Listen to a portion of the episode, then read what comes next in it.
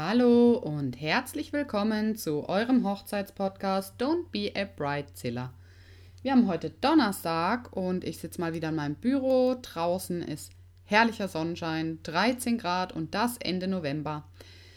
Morgen geht es für mich nach Barcelona und deswegen nehme ich die Podcast-Folge heute schon auf. Eigentlich sollte die erst zum Wochenende kommen. Aber ja, da ich ja dort in Barcelona bin, wo ich mich schon mega drauf freue und ich auch ein paar Shooting haben werde dort, ähm, gibt es die Podcast-Folge heute schon. Und das heutige Thema ist Budgetplanung. Was muss alles in mein Budget oder in meinen Budgetplan? Ihr habt ja nun endlich eure Trauzeugen oder auch nicht. Und ihr habt vielleicht auch, wenn es ganz gut läuft, einen Hochzeitsplaner. Der hilft euch da sicher auch bei der Budgetplanung. Die kennen sich da super aus. Und wenn nicht, dann habt ihr hoffentlich eine Excel-Tabelle oder Block und Stift und habt euch schon einen Budgetplan gemacht. Nachdem man nämlich weiß, was sein Stil ist, was man sich wünscht, muss man auch schauen, ob man sich das leisten kann. Und da stellt sich immer die Frage, was muss alles so in meinen Budgetplan? Ich empfehle immer, überlegt euch, was ist euch am wichtigsten. Nehmt die Stichpunkte und stellt sie dann untereinander auf also ich würde jetzt zum Beispiel sagen, Location und Essen ist mir super wichtig. Dann kommt es ganz oben hin. Und da gibt es dann auch immer wieder Unterpunkte. Also ihr müsst ein bisschen Platz lassen. Das heißt Location. Was gehört alles zur Location? Gibt es vielleicht draußen noch freie Trauung? Braucht man an der Location noch irgendwelche Dinge, die man extra bezahlen muss? Also müssen über die Stühle hussen und, und, und. Es kommt dann später alles darunter. Aber erstmal gibt es den großen Überpunkt Location. Danach für mich natürlich total wichtig, ich hoffe für euch auch, der Hochzeitsfotograf und der Hochzeitsvideograf. Das wäre dann bei mir der zweite Punkt. Da auch wieder, gibt es da irgendwelche Zusatzkosten? Es gibt ja immer noch, ähm, sag ich mal so, Menschen, die dann eine Hochzeit für 1000 Euro fotografieren und dann kostet jedes weitere Bild 15 oder 30 oder was weiß ich wie viel Euro. Also sowas Dummes habe ich in meinem Leben schon lange nicht mehr gesehen, aber ich sehe es leider immer noch wieder. Oder immer noch. Also ich verstehe das einfach nicht, dass man nicht einfach sagen kann, hier ist ein Komplettpreis, das bekommt ihr und fertig, sondern immer wieder was zusätzlich verkaufen will. Also sowas ist gar nichts für mich, nur mal so am Rande gesagt.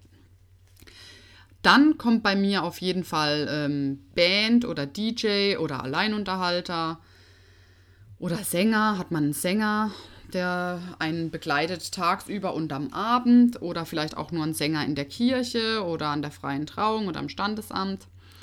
Dann auch da Kirche, habe ich eine Kirche gemietet und mache eine freie Trauung in der Kirche oder bin ich evangelisch oder katholisch oder sonst irgendeiner Religion zugehörig und muss ich da noch mal extra was bezahlen oder ist es von meiner Kirchensteuer abgängig? Und gebe ich dann eine Spende? Das ist auch immer die Frage. Das muss natürlich auch mit ins Budget. Also wenn man da 100 Euro an die Kirche gibt, ab ins Budget. Dann die Frage, wer macht die Trauung? Freier Redner oder auch Standesamtgebühren müssen mit ins Budget. Da gibt es dann natürlich auch das Stammbuch, das mit ins Budget muss und, und, und. Das sind wirklich ganz viele kleine Sachen, die dann immer wieder unter die einzelnen Punkte kommen, die sich läppern. Dann ist die Frage Blumen. Ähm, Brauche ich ähm, jemand, der mir die Blumen macht, also einen Floristen, oder habe ich eine Dekorateurin, die auch schon die Blumen mitmacht. Kaufe ich selber Blumen. Ich hatte auch schon eine Braut, die hat äh, spät nachmittags geheiratet und ist morgens am Samstagmorgen in Aldi und hat alle Tulpen leer gekauft. Fand ich mega cool, weil sie sagt, hey, ganz ehrlich, ich kaufe doch keine Blumen für 1000 Euro und dann schmeiße ich die am nächsten Tag weg. Ich fliege in die Flitterwochen. Tulpen und äh, Vasen tun es auch und sah echt super aus. Genau, was brauche ich an Deko? Mache ich Deko selber? Leihe ich mir Deko irgendwo? Habe ich jemand, der Deko macht? Und, und, und. Dann Gastgeschenke. Haben wir Gastgeschenke? Möchten wir Gastgeschenke? Basteln wir Gastgeschenke selber oder bestellen wir die irgendwo? Bleiben die vielleicht nachher liegen? Dann war das Budget umsonst. Ein ganz wichtiger Punkt, den viele vergessen, ist die Papeterie, also Einladungskarten. Menükarten, Save-the-Date-Karten, Danksagungskarten und, und, und. Das ist alles Papeterie. Habt ihr ein eigenes Logo? Ähm, habt ihr jemanden, der das alles für euch designt? Das ist alles das gleiche Papier. Das sind auch so Dinge, das vergessen ganz viele, dass das nicht nur 1,50 Euro für so eine Karte ist, sondern da steckt viel mehr dahinter. Hm, was man sich auch fragen muss, ist, lasse ich Dinge wie unsere Flitterwochen mit ins Budget einfließen? Das ist immer was, wo ich sage, lasst es mit einfließen und wenn ihr merkt, äh, das Budget ist ausgeschöpft, dann gibt es keine Flitterwochen. Aber die meisten, die wenigsten oder ja, die meisten rechnen halt fest damit, dass sie irgendwie zwei Wochen auf die Malediven fliegen, was 6000 Euro kostet oder so.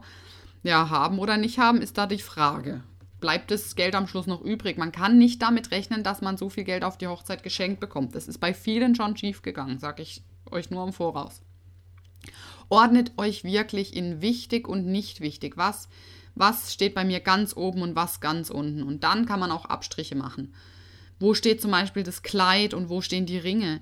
Wir haben damals ähm, beim, bei der Budgetplanung, habe ich gleich gesagt, Kleid ist mir nicht so wichtig. Ich habe das nur einmal an. Ich muss kein Kleid haben für 1000 oder 2000 Euro. Und es ist ja heutzutage wirklich selten, dass das nicht so ist. Also ich ich glaube, von meinen ganzen Bräuten hat, haben vielleicht zwei ein Kleid unter 1000 Euro gehabt. Also die Männer fallen jetzt wahrscheinlich tot um, wenn sie das hören, weil die Frauen den Männern oft nicht sagen, was dieses Kleid gekostet hat. Oder die Eltern der Braut bezahlen, das gibt es ja auch noch die Tradition. Mir waren eben die Ringe total wichtig und wir haben das in unserer Budgetplanung total vergessen, dass wir Ringe brauchen. Aber ich habe ehrlich gesagt auch noch nie ein Brautpaar gehabt, was keine Ringe hatte. Äh, das wäre mir neu wir hatten Ringe, also wir haben immer noch, ich habe meinen Ehering nach zehn Jahren immer noch zum Glück, ich habe sogar einen neuen gekriegt, also nochmal einen zusätzlich. Und ähm, wir sind damals zum Juwelier und haben dort Ringe angeschaut und da habe ich erstmal gedacht, ich muss tot umfallen, weil alles, was uns gefallen hat, war sehr teuer. Aber uns war klar, dass das der teuerste und wichtigste Punkt wird, weil wir diese Ringe unser ganzes Leben lang haben werden. Genauso wie die Fotos. Leider war ich damals noch jung, unerfahren und dumm und habe für Fotos am wenigsten ausgegeben und deswegen habe ich jetzt auch keine. Diese, die kann ich alle in die Tonne klopfen, die fünf Stück, die ich habe. Und ähm, das war uns einfach wichtig. Wir sind dann mit dem Angebot vom Juwelier zu einem Goldschmied gegangen. Und der Goldschmied konnte uns wirklich unsere Wunschringe günstiger machen als die, die wir von der Stange bekommen hätten. Und wir haben dann am Schluss 1000 Euro für unsere Ringe bezahlt was für viele heutzutage viel ist, für andere wenig. Das ist wirklich immer, wo setzt ihr eure Priorität? Ich habe auch schon ganz tolle Ringe gesehen, die haben irgendwie nur 200 Euro gekostet. Und ich habe schon echt ähm, Ringe gesehen, wo die Braut gesagt hat, die sind extra, keine Ahnung, nach Zürich gegangen und haben sich anfertigen lassen und so. Und dann war sie so traurig, weil am Tag der Hochzeit ist schon ein Stück abgesplittert von ihrem Stein, also wo ich dann sage, es geht gar nicht. Aber das sind so Sachen, da müsst ihr für euch überlegen, was ist euch besonders wichtig. Und dann habe ich auch noch einen fetten Punkt hier auf meiner Liste, das sind Do-it-yourself-Produkte oder ja, Pakete, was, was man da angeboten bekommt. Also es gibt ja so Bastelpakete, die man bei Davanda oder so kaufen kann für die Hochzeit. Oder man klamüstert sich alles selbst zusammen, dann rennen die in Ikea und kaufen die Kerzen, dann fahren sie in den Wald und schneiden die Baumstämme und und und. Das ist ja auch alles schön und gut und bestimmt auch toll, aber es spart nicht unbedingt Geld, nur weil man es selber macht. Viele denken, yay, ich mache jetzt meine Tischdeko selbst und äh, merken dann erstmal, dass so eine blöde Scheibe Baumstamm irgendwie 25 Euro kostet. Und die Kerzen von Ikea, davon braucht man ja dann nicht nur drei, davon braucht man ja dann 30. Und ähm, das läppert sich alles. Und was ihr nicht vergessen dürft, ist eure Zeit. Wie viel ist euch eure Zeit wert? Also meine Zeit ist mir sehr viel wert, meine private Zeit. Ich hätte niemals die Zeit oder die Nerven, irgendwas zu basteln für irgendeine Hochzeit oder für meine Hochzeit. Ich habe das damals auch gemacht. Auch die Karten, oh Gott, die waren so hässlich, wenn ich jetzt gerade wieder daran denke.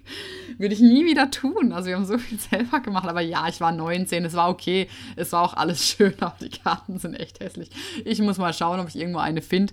Dann poste ich die mal auf ähm, Facebook oder Instagram. Katastrophe. Ähm, ja, aber das ist ein anderes Thema. Überlegt euch, was ist eure, eure Zeit wert und nutzt eure Zeit wirklich lieber mit ähm, sinnvollen Dingen, als eure Hochzeitsdeko selbst zu basteln. Ich habe heute Abend auch noch ein Interview mit einer Braut und einem Bräutigam, die sind schon verheiratet. Leider habe ich die Hochzeitsfotos nicht gemacht, weil ich im Urlaub war. Aber sie hatten auch einen ganz anderen tollen Hochzeitsfotografen. Und die beiden werde ich heute interviewen und dort werden wir auch übers Budget sprechen und über Do-It-Yourself, weil die Braut hat wirklich verdammt viel selber gemacht und auch ganz toll gemacht. Aber ich glaube, es war auch oft äh, nervenaufreibend. Ich bin gespannt, was sie mir zu erzählen hat. Ich werde die zwei auch noch äh, fotografieren. Wir werden so eine kleine Home Love Story machen und davon werdet ihr dann auch mehr sehen bei Insta oder Facebook. Und wenn euch die Podcast-Folge gefallen hat, dann hinterlasst mir wie immer fünf Sterne. Ich freue mich.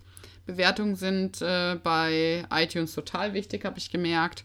Aber ich teile meinen Podcast ja auch so ganz fleißig mit euch. Und es haben sich schon über 500 Leute jetzt den Podcast angehört. Das freut mich total, macht mich auch ganz stolz. Und ich hoffe, ihr hattet wieder 10 interessante Minuten mit mir. Ich versuche es immer so auf 10 Minuten zu beschränken und wünsche euch jetzt noch einen wundervoll sonnigen Tag. Ich hoffe, bei euch ist genauso tolles Wetter wie bei uns und genießt es. Tschüssi!